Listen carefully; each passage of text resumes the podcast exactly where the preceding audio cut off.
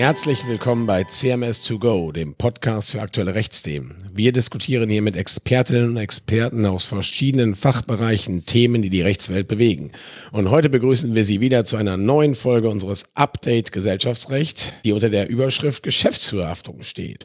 Und am Mikrofon begrüßt Sie wieder Dr. Daniel Otte, Partner am Kölner Standort von CMS Deutschland und schwerpunktmäßig im Bereich des gesellschaftsrechtlichen Konfliktmanagements und auch in der Organhaftung tätig. Und neben mir sitzt wieder Dr. Georg Dietlein. Ja, von mir herzlich willkommen. Georg Dietlein, Rechtsanwalt am Kölner Standort und ebenfalls im Bereich Gesellschaftsrecht tätig. Genau, vielen Dank, lieber Georg. Schön, dass du wieder dabei bist. In der letzten Folge, da haben wir uns ja mit Basics des Geschäftsführers beschäftigt. Also, was kann er, was darf er, wie wird er bestellt? Und heute geht es darum, wann haftet der Geschäftsführer eigentlich? Was muss ein Geschäftsführer können?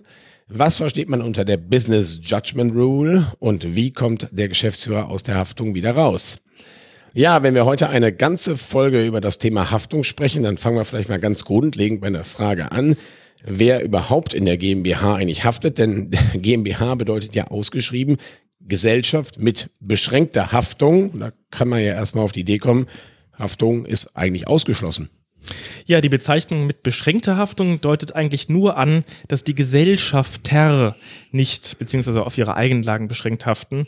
Das ist der große Unterschied bei Personengesellschaften, da haften der Gesellschafter persönlich. Aber mit beschränkter Haftung heißt nicht, dass die Gesellschaft nur beschränkt haftet. Nein, nein, sie haftet ganz mit ihrem gesamten Gesellschaftsvermögen für Ansprüche, denen die GmbH eben ausgesetzt ist ein Beispiel, wenn eine GmbH Babynahrung verkauft und dadurch Säuglinge geschädigt werden, haftet sie, die GmbH, natürlich unbeschränkt für den Schaden, den sie dadurch verursacht. Ja, das ist natürlich jetzt ein, ein krasser Fall, ne? aus dem Produkthaftungsrecht, der aber durchaus vorkommt. Da gibt es ja schon Präzedenzfälle. Die GmbH, genau, die selber, sie haftet voll, aber sie hat natürlich häufig nicht so wahnsinnig viel Vermögen. Also eine GmbH braucht ja nur ein Stammkapital von 25.000 Euro und Eventuell hat sie dann auch keine weiteren Rücklagen und dann kommt man nicht so richtig weiter, wenn man dann einen größeren Haftungsfall hat und nur die GmbH in Anspruch nehmen könnte.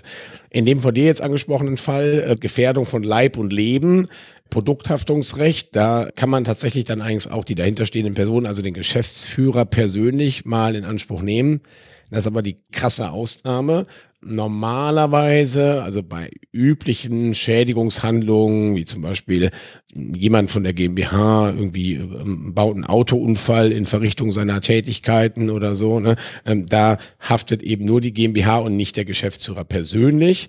Und die Gesellschafter, die haften auch nicht. Ne? Das ist ja gerade der Sinn der GmbH äh, im Vergleich zur Person Handelsgesellschaft, wo man ja eigentlich grundsätzlich einen persönlich haftenden Gesellschafter haben, außer in der GmbH und Co. KG ist wieder ein Sonderfall. Naja, aber bevor wir jetzt also diese krassen Fälle der Produkthaftung weiter verfolgen, gehen wir doch mal ein bisschen ins Grundsätzliche. Wann und wofür haftet der Geschäftsführer eigentlich und wem gegenüber haftet er, wenn in dem Unternehmen was falsch läuft? Mhm.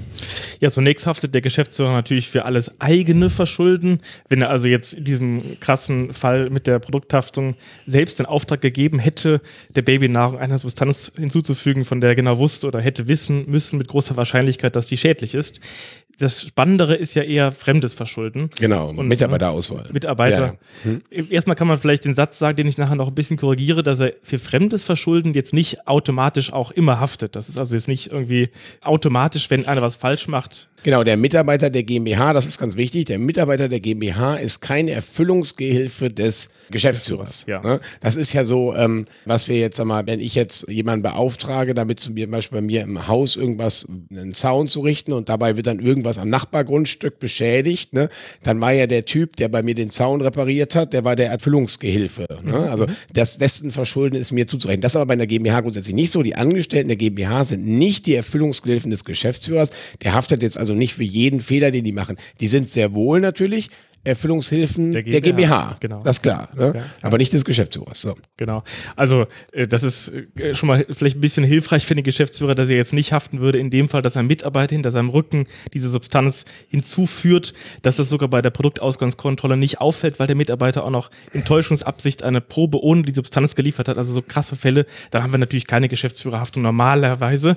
Aber jetzt kommt ein großes Aber. Der Geschäftsführer haftet eben auch für die unzureichende Organisation, Anleitung, Kontrolle, Auswahl von Mitarbeitern, wenn er etwa dadurch, durch unzureichende Überwachung, sage ich mal, Straftaten oder andere Fehlhandlungen, Pflichtverletzungen ermöglicht, erleichtert, dann geht es los. Wir brauchen also ein System der Aufsicht und Überwachung. Genau, der muss gucken, dass die Typen, die die Arbeit machen, das auch können. Genau. Ja, also nochmal beim Zaunreparaturbeispiel zu bleiben, das hinkt so ein bisschen das Beispiel, weil was soll dabei groß kaputt gehen, aber irgendeinem, nimm irgendeinen Fall, ne? So, also die Typen, die du da draufsetzt, also wer, wenn du zum Beispiel sagst, hier, fahr mal den LKW, da muss der Geschäftsführer natürlich gucken, dass der Typ, der den LKW fährt, da auch eine ordnungsgemäße Einweisung hat ja, dass der sich mit dem MAN oder dem Mercedes oder was auch immer der fährt, auskennt. Ne? Mhm. Und LKW-Führerschein soll natürlich auch haben. So, das sind so Dinge, da muss man darauf achten. Aber wenn dann der Typ, der den MAN fahren darf und da eingewiesen ist, ja, wenn, wenn der Typ dann irgendwie blöderweise halt mal irgendwo gegenkommt, Unfall baut, dann haftet der Geschäftsführer dafür dann nicht mehr, weil er kann sagen, ja, okay, äh, ich habe den ja gut ausgewählt. Ich habe mhm. ja hier ne, Protokoll und so ne, eingewiesen, alles. Ne? Okay.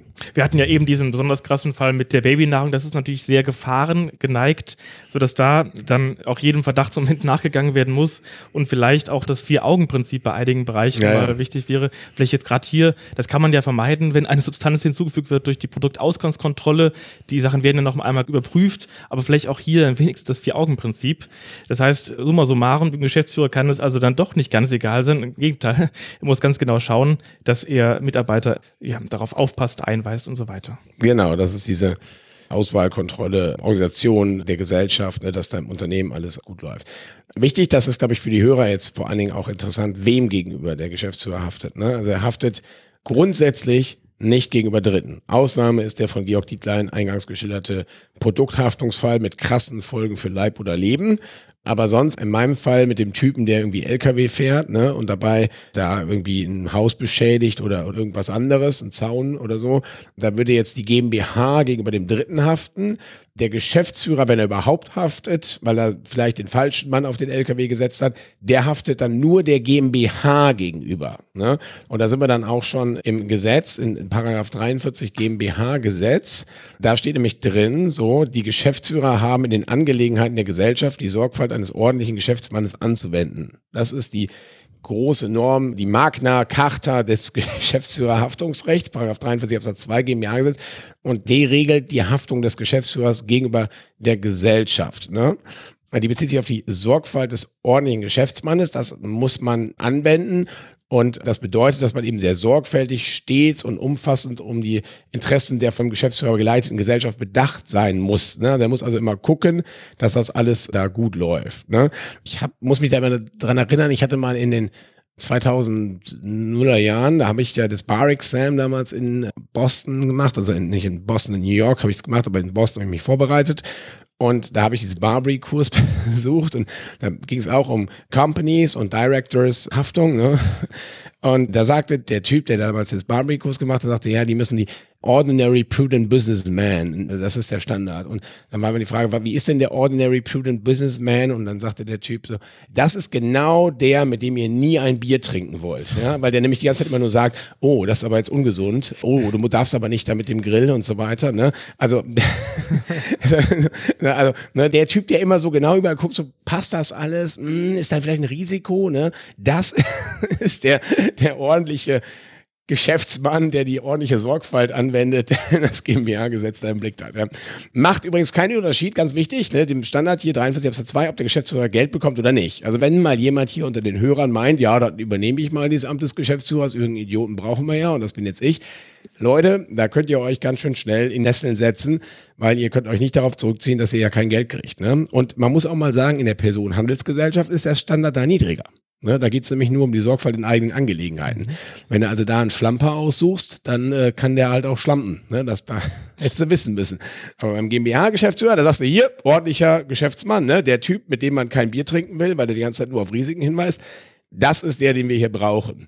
So, genau. Und auch sonstige Eigenschaften wie Alter oder Unerfahrenheit oder was Berufsausbildung, alles spielt keine Rolle. Der Geschäftsführer sagt, der BGH muss sich auskennen. Da gibt es einen dollen Fall, den der BGH entschieden hat. Da war so ein auch so ein, so ein Showtyp, ich weiß nicht mehr, wer das war, sollte ich vielleicht auch nicht sagen, wenn ich es wüsste, aber so ein Showtyp, der hatte eine GmbH mit einem anderen und der andere war Steuerberater oder so und der war natürlich auf die Finanzen zuständig und der Typ, der also für die Finanzen zuständig war, der hat das auch verbockt und die Gesellschaft ging Richtung Insolvenz und dann wurden die in Haftung genommen und dann hat der Showtyp gesagt, hey, ich war doch nur für die Show zuständig und nicht für die Finanzen, war doch der andere. Und dann hat er gesagt, nee, nee, Moment mal, du musst, auch wenn du nur der Showtyp bist, du musst in die Zahlen gucken, ja.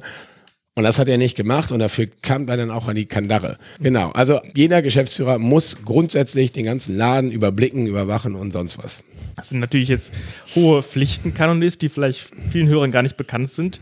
Denn der Geschäftsführer kann nicht sagen, ich wusste gar nicht, dass es dieses Gesetz nicht gibt. Du hast jetzt schon ein wichtiges Thema angesprochen, die Insolvenzantragspflicht. Genau, das war der Fall ja. mit dem BGH, genau. Ja. Hm. Die wird hoffentlich bei den meisten Hörern nicht relevant, aber damit geht etwas ganz anderes noch einher. Denn der Geschäftsführer muss auch, um Insolvenzrisiken zu erkennen, eigentlich jederzeit wissen, wie es um das Unternehmen steht, wirtschaftlich wie finanziell.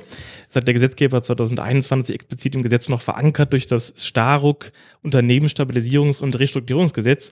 Dort heißt es direkt im ersten Paragraphen, dass die Geschäftsführung fortlaufend über Entwicklungen wacht, welche den Fortbestand der juristischen Person gefährden können.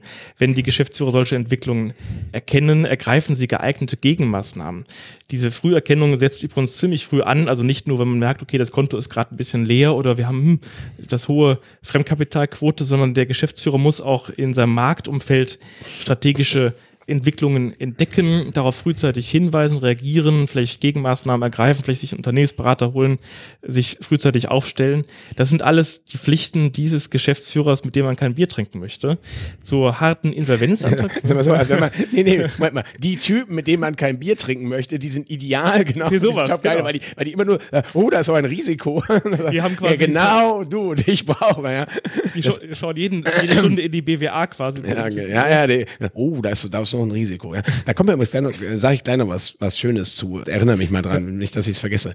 Aber äh, mach erst mal du. Bin, noch Vielleicht noch durch, genau zwei Kernpflichten noch. Äh, also jetzt hatten wir kurz von Insolvenzantragspflicht gehört. Das ist auch ein wichtiges Thema. Wenn es dann soweit ist, Zahlungsunfähigkeit oder Überschuldung, dann muss der Geschäftsführer auch schnell unverzüglich handeln, sonst begeht er eine Straftat. Auch das ist vielleicht nochmal interessant zu wissen, dass Geschäftsführer nicht nur haften, sondern auch dann persönlich Ermittlungsverfahren gegen sich haben können. Also bei der Insolvenz muss man innerhalb von drei Wochen nach Eintritt der Zahlungsunfähigkeit oder sechs Wochen nach Eintritt der Überschuldung den Antrag stellen.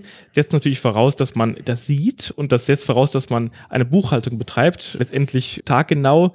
Die Geschäftsführung ist buchführungspflichtig, also eigentlich ist es die GmbH, aber der Geschäftsführer macht das dann, leitet das Ganze. Der Geschäftsführer muss auch Ende jeden Jahres einen Jahresabschluss erstellen, beschließen, offenlegen und so weiter und sollte natürlich Buchungen und Geschäftsvorgänge zeitnah einordnen. Nehmen wir an, da kommt eine Klage rein, steht drin, sechs Millionen musst du zahlen als GmbH. Sollte man dann vielleicht mal überlegen, ob das vielleicht zu einer gewissen Schieflage führt im Unternehmen, wo schon dann vielleicht eine Rückstellung gebildet werden muss und auch die Insolvenz droht. Ein anderes Beispiel, der Warenvorrat brennt ab. Muss man natürlich auch, wenn jetzt keine Versicherungsleistung kommt, schnell überlegen, wo stehen wir jetzt? Ja, ja, genau. Ich habe so ein bisschen den Eindruck, dass wir alle Hörer, die, also, meine Güte, ich werde niemals Geschäftsführer einer GmbH, das ist ja ganz furchtbar. Und tatsächlich sagte mir, da war ich also seit wenigen Monaten Anwalt, da sagte mir dann mein Mandant, ja, als Geschäftsführer steht man ja immer eigentlich mit einem Bein im Knast. Und ja, das fasst es ganz gut zusammen. Aber Leute, es gibt auch ein bisschen jetzt Licht am Ende des Tunnels oder am Horizont, wie auch immer, Business Judgment Rule. Da kommen wir jetzt nämlich dazu.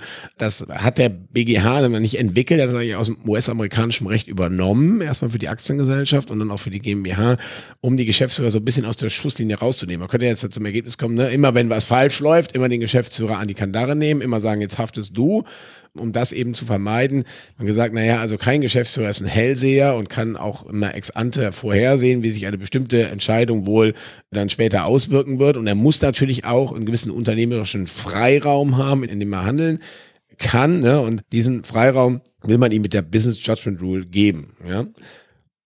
Genau, und nach der Business Judgment Rule, da kann sich der Geschäftsführer enthaften, wenn er bei einer unternehmerischen Entscheidung auf der Grundlage angemessener Informationen vernünftigerweise annehmen durfte, zum Wohle der Gesellschaft zu handeln. Ja? Also wir haben drei Voraussetzungen. Erstmal unternehmerische Entscheidungen, also Entscheidungen im, Sinne des Unternehmens, so auf der Grundlage angemessener Informationen und dann drittens vernünftigerweise annehmen, zum Wohl des Unternehmens zu handeln. Also der, der muss jetzt irgendwie schon davon ausgehen, was ich da tue. Das hat hier für unser Unternehmen auch Sinn. Ne? Ähm, ist irgendwie eine gute Maßnahme. Und wenn diese drei Voraussetzungen gegeben sind, dann haftet der Geschäftsführer nicht. Auch wenn am Ende die Entscheidung in einem totalen Desaster endet. Ne? Also Beispiel, ich kaufe ein Unternehmen, Tochtergesellschaft dazu und diese Tochtergesellschaft geht komplett in die Insolvenz und, und Muttergesellschaft muss die entweder umfangreich stützen oder abschreiben, sonst was. Solange der Geschäftsführer sagen konnte, hey, ich habe damals gedacht, das war eine gute Maßnahme, das war sinnvoll, das war Portfoliostärkung, das war im Interesse der Unternehmensstrategie und so weiter, dann haftet der nicht. Das Problem dabei ist, erstens, der Geschäftsführer muss selber nachweisen, dass die Bausetzungen gegeben sind. Also das heißt, wir haben eine Beweislastumkehr. Nicht die Gesellschaft muss nachweisen, dass der Geschäftsführer nicht auf der Grundlage angemessener Informationen vernünftigerweise und so weiter, sondern der Geschäftsführer muss seinerseits nachweisen, dass diese Voraussetzungen gegeben waren. Das ist das erste Problem. Und das zweite Problem, es scheitert oder wo es eigentlich immer hapert, ist dieses mit der Grundlage angemessener Information. Weil wann sind Informationen angemessen? Ja, kann man immer noch sagen, ja, ja, hättest dir vielleicht schon nochmal die Finanzdaten aus dem Jahr 2016 zeigen lassen müssen. Ne? Das hast du jetzt nicht mehr gemacht. Ne? Oder da warst du aber dann nicht mehr in der, im Rahmen der Due Diligence hast du dir nicht mehr das Gebäude so und so angeguckt. Ne? Das, das sind dann immer die Fälle, an denen es dann letztlich irgendwie scheitert.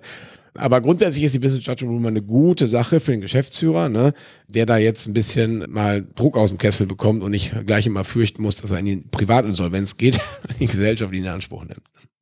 Ja, das ist ja irgendwie doch eine goldene Brücke für den Geschäftsführer, wo man zumindest dann sich absichern könnte, wenn man das sehr umfangreich und angemessen tut. Wir wollen noch ein paar weitere silberne, goldene Brücken aufführen, wo man doch noch zur Enthaftung kommt. Genau, mach das gleich. Ich will noch einmal kurz, weil mhm. jetzt passt glaube ich, nachher passt ja, nicht mehr. Diese einen, was ich auch noch abstrus finde, ne? also mit der Information nochmal vielleicht darauf zurück. Wenn man jetzt eine, zwei Gesellschaften, ja, Einfachheit halber sagen wir beide in der Lebensmittelindustrie tätig und stellen mal wegen Bier her. So, jetzt Bier ist seit längerer Zeit auf dem Rückzug, wird in Deutschland nicht mehr so viel Bier getrunken. Ja. Jetzt sagt der eine Geschäftsführer, pff, ja, ist einfach Mist, die Entwicklung ist schwierig, wir müssen uns verkleinern, es hilft nichts, aber ich kann dagegen auch nichts tun, wir sind halt nun mal eine Brauerei. Ne? So, und dann geht diese Gesellschaft langsam dem Ende entgegen. Ja?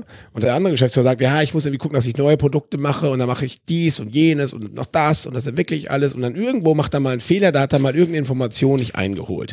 Und ausgerechnet bei diesem Produkt gibt es auch dann ein Defizit, also es kommt zu einem Schaden. Wer ist jetzt, wer ist jetzt der schlechte Geschäftsführer nach Ansicht der deutschen Rechtsprechung? Der zweite. Ja, der erste, da würde man immer sagen, ja, puh, wer hat jetzt vielleicht keine Ideen, aber kann da nichts für. Der Biermarkt ist halt rückläufig. Ja, beim zweiten Geschäftsführer sagt die Rechtsprechung, ja, du hättest dich bei dem einen Produkt mal richtig informieren müssen. Jetzt musst du leider haften für den ganzen Schaden, den du da verursacht hast. Obwohl der zigmal wegen neun super innovative Ideen hatte, die auch alle gut gegangen sind. Ne? Aber da guckt die Rechtsprechung nicht nach. Die Rechtsprechung nimmt den zweiten Geschäftsführer in Haftung und den ersten Geschäftsführer, den lässt sie laufen. Und da muss ich echt sagen, das ist ein Punkt, an dem ich die deutsche Rechtsprechung nicht verstehe. Das ist total unternehmerfeindlich und es ist getrieben von diesem Sicherheitsdenken, das Juristen leider viel zu häufig haben und was sich in dieser ganzen Diskussion um 43 Absatz 2 GmbH-Gesetz leider auch viel zu sehr widerspiegelt. Mhm, mh. So, jetzt bin ich mal ein bisschen leidenschaftlich geworden. Muss auch mal sein. So, jetzt komm aber du mit der Enthaftung. Die da gibt's ja doch ein paar Möglichkeiten. Silberne Brücke für den Geschäftsführer, der dann auch natürlich bei seinem Anstellungsvertrag sagt, das ist ja alles so riskant, ich will auf jeden Fall eine D&O-Versicherung. D&O steht ja für Directors and Officers, also eine Versicherung, eine letztendlich Haftpflichtversicherung, wenn der Geschäftsführer der Gesellschaft haften würde und die dann den Geschäftsführer dafür bewahrt, dass sein Privatvermögen nachher also darauf zugegriffen wird, falls er eben haften würde. Die D&O-Versicherung ist ein besonderer Fall der Haftpflichtversicherung, die viele Menschen ja auch privat haben.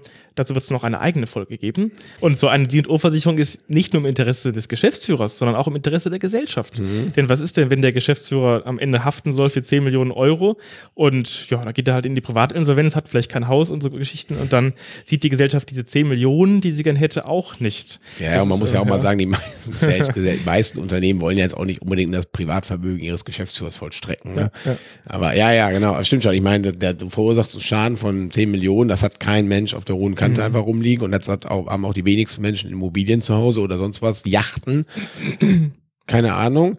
Und dann guckt die Gesellschaft in die Röhre, deswegen mhm. die D&O-Versicherung, obwohl sie für den Geschäftsführer abgeschlossen wird, in der Regel auch eine Absicherung für die Gesellschaft. Kommen wir nochmal zu. Genau. Nächster Punkt der, der Witz ist ja auch gerade, ist es vielleicht der eine Gesellschafter, der den Geschäftsführer in Haftung nehmen möchte und der andere nicht. Und wo ja, landen wir dann, dann? ja, Das ja, das, das- das ist auch noch, da kann man auch eine eigene Folge zu machen, zur, zur Prozessur dabei. Ja, das ist nämlich auch geil. Ja, ja. Und das spielt so ein bisschen in die zweite silberne Brücke, die wir dem Geschäftsführer aufzeigen wollen. Er kann ja bei schwierigen Entscheidungen auch die Gesellschafter befragen und ihnen die Entscheidung, die er natürlich vorbereiten muss, auf einer guten Informationsgrundlage, am Ende denen überlassen, die das Unternehmen ja ja, besitzen, also die Eigentümer sind. Das schützt den Geschäftsführer jedenfalls davor, dass nachher man ihm das vorwerfen kann als seine Entscheidung. Ne? Ja, es ja, ne? kann er sagen, Moment mal, ich habe euch doch vorher gefragt. ne, Das ist das, was man bei Bundeswehr hieß immer melden macht frei. Ne? genau, das ist das quasi melden macht frei vom Geschäftsführer. Ja, ja. Das Genau. kann natürlich nicht enthaften von Ja, ja. illegalen Maßnahmen. Und es gibt ja übrigens, ne, das auch mal hier ganz kurz. Wir hatten in der letzten Folge auch dieses mit der Zustimmungsbedürfnis, Zustimmungsvorbedürfnis. Wenn der Geschäftsführer ein Zustimmungserfordernis nicht einhält, dann ist er eigentlich immer fällig, muss man mal sagen. Ja, da habe ich auch schon Prozesse zugeführt. Aber da ist er eigentlich immer fällig, also jedenfalls grundsätzlich. Und das ist auch gerade ein Thema für Vorstände einer AG, ne, wenn die einen Aufsichtsrat fragen müssen und das nicht tun. Das ist echt Mist. Das darf nicht passieren. so.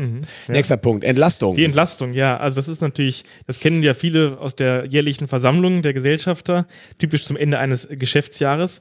Diese Entscheidung der Entlastung, genauso wie die Inanspruchnahme übrigens, treffen die Gesellschafter. Und das erfolgt natürlich erst, wenn der Geschäftsführer auch Berichte über das Geschäftsjahr abgelegt hat.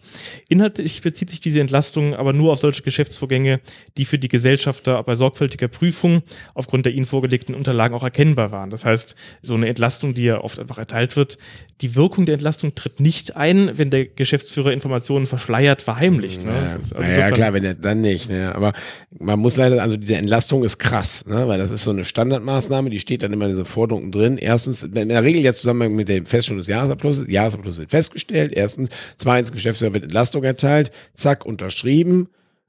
Und damit fällt grundsätzlich die Haftung des Geschäftsführers komplett weg. Mhm. Ja, außer es handelt sich um einen Sachverhalt, den die Gesellschafter wirklich nicht erkennen konnten, weil der auch im Jahresabschluss nicht auftaucht und so weiter. Da, ansonsten alles andere, auch Vorsatz, es ist alles weg. Deswegen Vorsicht mit Entlastung, liebe Gesellschafter, ne? Und Geschäftsführer natürlich immer Entlastung einfordern, wobei man da keinen Anspruch drauf hat. Liebe Gesellschafter, vorsichtig immer vorher sich fragen, ja, haben wir da vielleicht nicht noch was, was wir denn noch Geld machen wollen. Ansonsten weg. Und das letzte, was auch noch gibt, ist die sogenannte Ausschlussklausel. Die sieht man manchmal in Geschäftsführerdienstverträgen. Da steht dann drin, Ansprüche müssen spätestens nach sechs Monaten geltend gemacht werden. Und da kann es auch schon mal sein, dass man als Gesellschaft, wenn man denn den Geschäftsführer in Anspruch nehmen will, diese Klausel entgegengehalten bekommt. Und da habe ich aber einen ziemlich umfangreichen Prozess zugeführt. Frage ist dann immer, was gilt denn, wenn das dem einzelnen Gesellschafter bekannt geworden ist?